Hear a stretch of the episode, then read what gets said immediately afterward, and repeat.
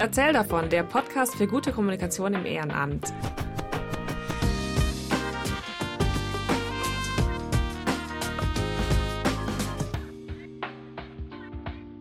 Hallo, hallo und willkommen zurück im Erzähl davon Podcast. Ich bin Katrin und ich habe euch heute drei Party-Metaphern mitgebracht, um Social Media besser zu verstehen. Entweder für euch, wenn ihr das Gefühl habt, ihr müsst euch da noch ein bisschen reinfuchsen in die Welt von Instagram und Co. Oder vielleicht auch, um mit diesen Metaphern andere Leute zu überzeugen. Also wenn ihr zum Beispiel jetzt in eurem Verein die Social Media Beauftragten seid und ihr möchtet zum Beispiel den Vorstand überreden, dass ihr da mehr machen könnt, ähm, dass sie mehr ja, Kapazitäten in Social Media reinstecken. Vielleicht helfen euch diese Metaphern dann ja bei der Überzeugungsarbeit. Wir legen los mit der ersten Metapher. Und diese Metapher geht so, stellt euch vor, ihr habt eine Party und ihr legt aber mit der Party erst so richtig los, wenn ihr mindestens 100 Gäste habt. Also die ersten 99 Gäste, die trudeln ein. Ähm, die können sich irgendwo hinsetzen, aber es gibt noch keine Musik, es gibt noch keine Snacks, es gibt noch kein Programm. Und erst dann, wenn der hundertste Partybesucher über die Schwelle tritt, erst dann geht die Party so richtig los. Das würde wahrscheinlich schlecht funktionieren, beziehungsweise die 99 Wartenden würden wahrscheinlich irgendwann einfach ihre Sachen packen und wieder gehen und sich eine andere Party suchen. Denn ähm, wenn da nichts läuft, warum sollte man dann seine wertvolle Freizeit dort verbringen? Warum geht man dann nicht vielleicht an einen anderen Ort, wo bereits Partystimmung herrscht? Ähm, diese Herangehensweise, die höre ich manchmal, wenn Leute sagen, naja, wir haben ja noch nicht so viel Follower, das lohnt sich ja aktuell noch gar nicht, wenn wir da jetzt Arbeit reinstecken in unsere Social-Media-Kanäle. Wir posten so richtig, wenn wir 100, 500.000 Follower haben. Dann fangen wir erst richtig an, dann geben wir uns erst Mühe oder vielleicht auch erst ab dann machen wir besondere Aktionen, machen zum Beispiel irgendwas Interaktives, wo wir dann mit unseren Followerinnen und Followern in Kontakt treten. Und ja, so wie man bei einer Party wahrscheinlich damit nicht sehr erfolgreich sein wäre, wenn man die ersten Gäste erstmal langweilt und denen nichts bietet, funktioniert das natürlich auch auf Social Media sehr schwierig. Denn ähm, wenn auf einem Account nichts los ist, warum sollte ich dem dann folgen? Warum sollte ich dann dabei bleiben? Warum sollte ich dann erst plötzlich, wenn ein Schalter umgelegt ist und die Leute hinter dem Account da mehr Zeit und Energie reinstecken, sich mehr Mühe geben, warum sollte ich dann plötzlich zu einem äh, engagierten Fan werden, wenn vorher mir nichts geboten wurde, wenn es vorher keinen Content gab, ähm, wenn der Account vorher inaktiv war. Dazu kommt übrigens noch, dass die sozialen Netzwerke das natürlich nicht mögen, wenn Accounts eine längere Zeit inaktiv sind. Die wollen natürlich, dass wir regelmäßig diese sozialen Netzwerke nutzen. Und wenn man dann sagt, ja, ja, wir ähm, haben da diesen Account angelegt und manchmal verirrt sich da jemand hin und folgt uns, aber wir werden den erst später bespielen. Ich hasse übrigens das Wort bespielen, aber das nur am Rande. Äh, dann mögen das natürlich die Plattformen auch nicht. Das ist natürlich logisch. Was sollte man denn stattdessen machen? Also was ist denn das Learning aus dieser Party-Metapher? Naja, man sollte von Anfang an so tun, als hätte man viele Follower. So wie man bei einer Party auch sich über den allerersten Gast schon freut und dem natürlich schon was zu essen, was zu trinken anbieten würde. Ähm, man würde für ihn schon den Partyraum dekorieren, man würde schon die Musik anmachen und so weiter. Und je mehr Gäste dann dazukommen, desto ähm, ja, besser sind die dann direkt auch in Partystimmung, weil sie eben merken, dass sie schon auf eine tolle Party gekommen sind und nicht äh, in eine Wartehalle, wo nur ein paar Leute äh, sich an den Salzstangen festhalten und warten, bis es wirklich losgeht. Das heißt, auch wenn ihr noch nicht viele Follower habt, egal ob ihr euren Kanal gerade erst angelegt habt oder vielleicht habt ihr den schon eine Weile und seid irgendwie enttäuscht und sagt, hä, wir haben doch schon seit zwei Jahren einen Instagram-Account, warum haben wir denn nur 200 Follower? Warum haben wir denn nicht schon mehr? Ähm, tut einfach so, als hättet ihr schon eure Wunschzahl und gebt euch einfach schon die Mühe, die ihr euch geben würdet, wenn ihr eine Million Follower hättet. Ähm, denn wenn der Account aktiv ist, dann ist er natürlich auch viel attraktiver für andere Leute, dass die eben den Account sehen und sagen, okay, das ist cool, hier passiert was, da folge ich. Beziehungsweise durch diese Aktivität kommt es ja auch überhaupt erst dazu, dass Leute euch sehen. Also wenn ihr zum Beispiel coolen Content postet und jemand teilt das, dann sehen das die anderen Followerinnen und Follower von diesem Account, der eure Inhalte teilt. Oder wenn ihr irgendeine Aktion macht, irgendwas Interaktives, vielleicht irgendwie ein Quiz, ein Gewinnspiel oder Ge Gewinnspiel, ein Quiz, ein Gewinnspiel oder sowas, ähm, dann können dadurch ja auch wieder neue Leute auf euch zukommen. Oder ähm, wenn äh, zum Beispiel ihr einen bestimmten Hashtag benutzt und euer Profil dann angezeigt wird unter anderen Beiträgen, die diesen Hashtag benutzen, ähm, so haben dann wiederum neue Leute die Chance, euch zu finden. Und wenn euer Account total inaktiv ist, wenn ihr da nichts macht, wenn ihr da nur alle paar Monate mal so einen lieblosen Post draufklatscht, dann passiert das natürlich nicht. Die zweite Metapher ist, dass ihr eine Party schmeißen wollt, die für alle geeignet ist. Ihr wollt jeden einladen, ihr wollt euch nicht festlegen, äh, jeder ist willkommen, ihr wollt auf keinen Fall der Party ein bestimmtes Label geben. Das heißt, wenn wir jetzt bei der Party-Metapher bleiben, ihr wollt gleichzeitig eine gemütliche WG-Party machen, es soll aber auch eine rappelvolle Großraumdisco werden. Ihr wollt gleichzeitig 80er Jahre Retro-Hits spielen, aber auch die neuesten Trends in den Charts und aus den TikTok-Sounds, die man so kennt, von denen man so ein Ohrwurm hat. Ihr wollt gleichzeitig Ghetto House von Partyboy 69 spielen, aber auch einen Live-Auftritt der Kastelruther Spatzen damit reinbringen.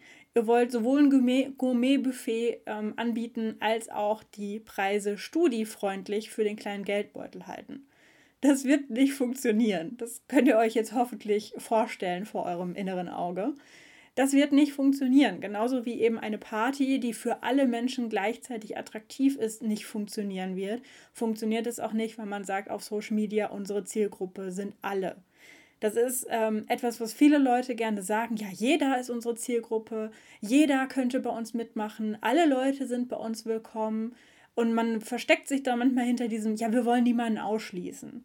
Und dabei geht es aber gar nicht darum, wenn man sich eine Zielgruppe überlegt. Weil, wenn man sich eine Zielgruppe überlegt, dann sagt man eben, okay, wir haben vor allem diese Art von Leuten im Fokus. Wir haben jetzt zum Beispiel, keine Ahnung, Studierende zwischen 18 und 25 im Kopf, ähm, die wir als Engagierte bei uns gewinnen wollen und weswegen wir vor allem darüber reden, was man da für tolle Sachen lernt im Engagement und wie sich das dann später äh, auf das Studium und auf den Beruf besser positiv auswirken kann, zum Beispiel. Das heißt nicht, dass man dann alle anderen ausschließt und sagt, wie, du bist älter als 25, wie, du bist keine Studentin, dann weg mit dir, sondern es können sich natürlich trotzdem andere Leute dahin verirren. Ähm, es macht es euch aber viel, viel einfacher, wenn ihr eine bestimmte Zielgruppe im Kopf habt. Wenn wir jetzt auch eine Party planen würden, zum Beispiel für Studierende, ähm, dann würden wir zum Beispiel einen bestimmten Termin wählen. Wir würden die Party nicht mitten in die Klausurenphase legen, sondern eher nach der Klausurenphase, dass die Studis dann feiern können, dass sie es überstanden haben. Oder wir würden vielleicht einen Termin am Anfang des neuen Semesters wählen, wenn die Klausuren und Hausarbeiten und To-Dos noch nicht so präsent im Kopf sind. Wir würden wahrscheinlich günstige Eintrittspreise wählen, weil wir eben mit der Zielgruppe Studierende im Hinterkopf wissen, die haben wahrscheinlich kein Budget, um sich erstmal für 50 Euro so ein VIP-Ticket zu kaufen, um überhaupt reinzukommen. Wenn wir Retro-Musik machen für Studierende, dann würden wir wahrscheinlich eher 2000er-Hits äh, spielen, statt Hits aus den 80ern oder aus den 70er Jahren.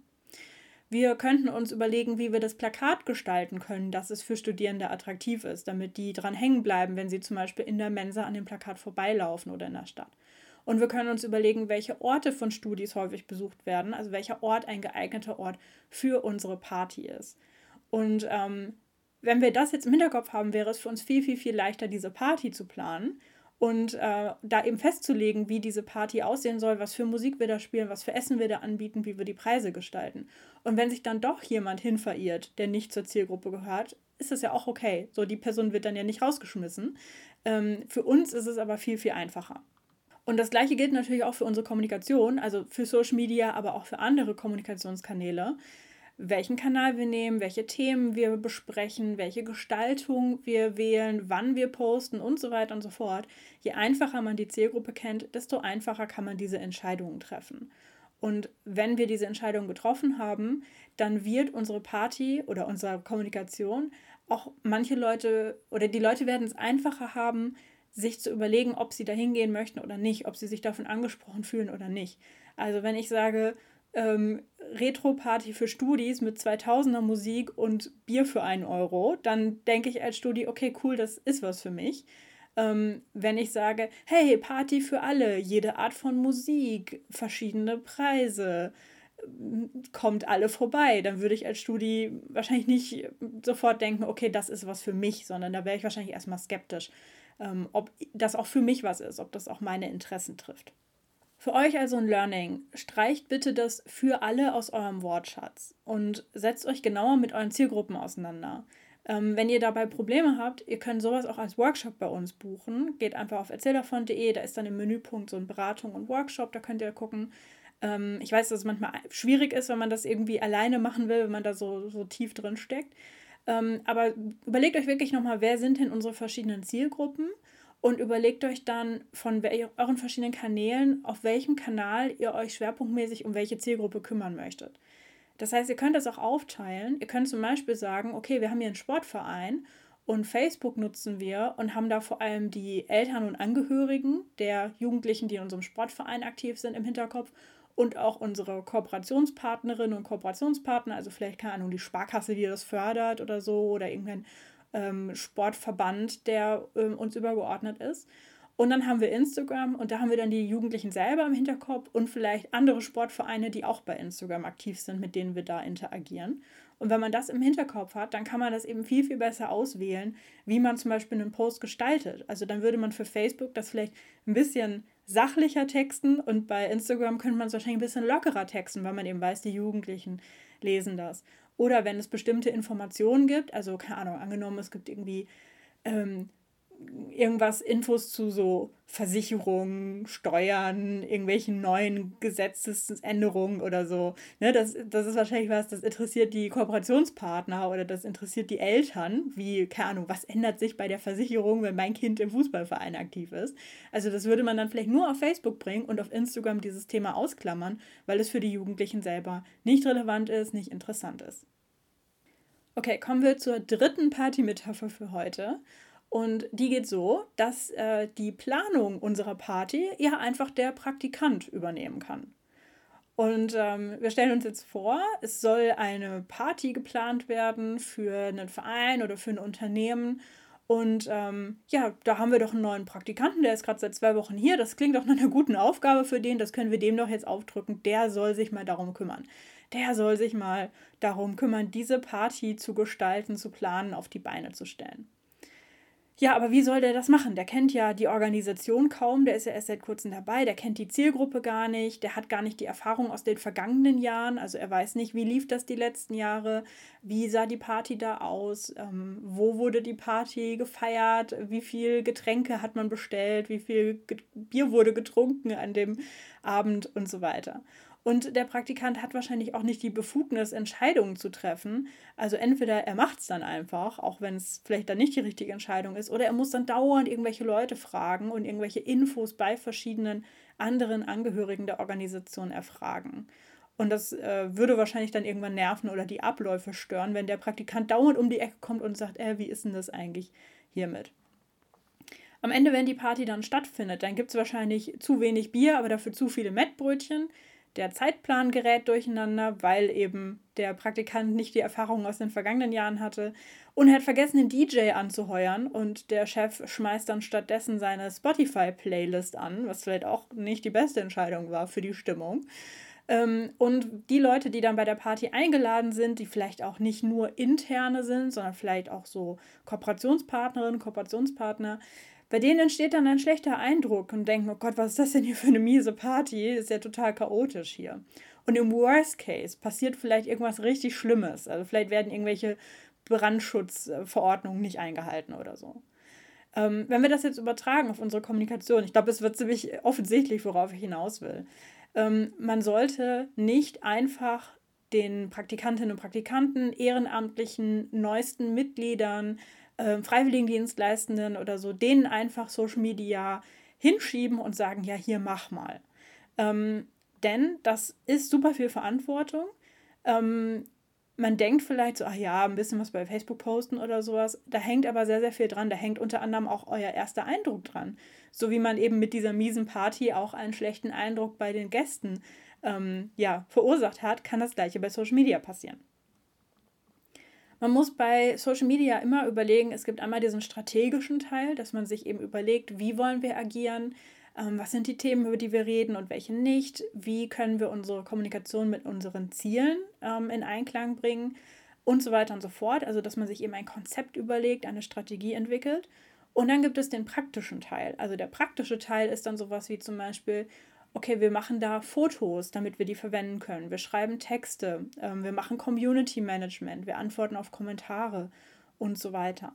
Und diese Strategie muss eben von Menschen kommen, die schon länger in der Organisation sind und die da auch Verantwortung tragen und die die Organisation gut kennen. Ähm, zurück zu der Party-Metapher wäre das zum Beispiel, dass jemand ähm, mit Verantwortung das Budget erarbeitet für diese Party und sich eben überlegt, okay, ähm, wie viel Budget können wir dafür ausgeben für die verschiedenen Aspekte, die zu der Party gehören. Und die Fleißarbeit, also zum Beispiel bei drei Getränkelieferanten nachzufragen und ein Angebot anzufordern, diese Fleißarbeit kann man natürlich abgeben, das ist kein Problem.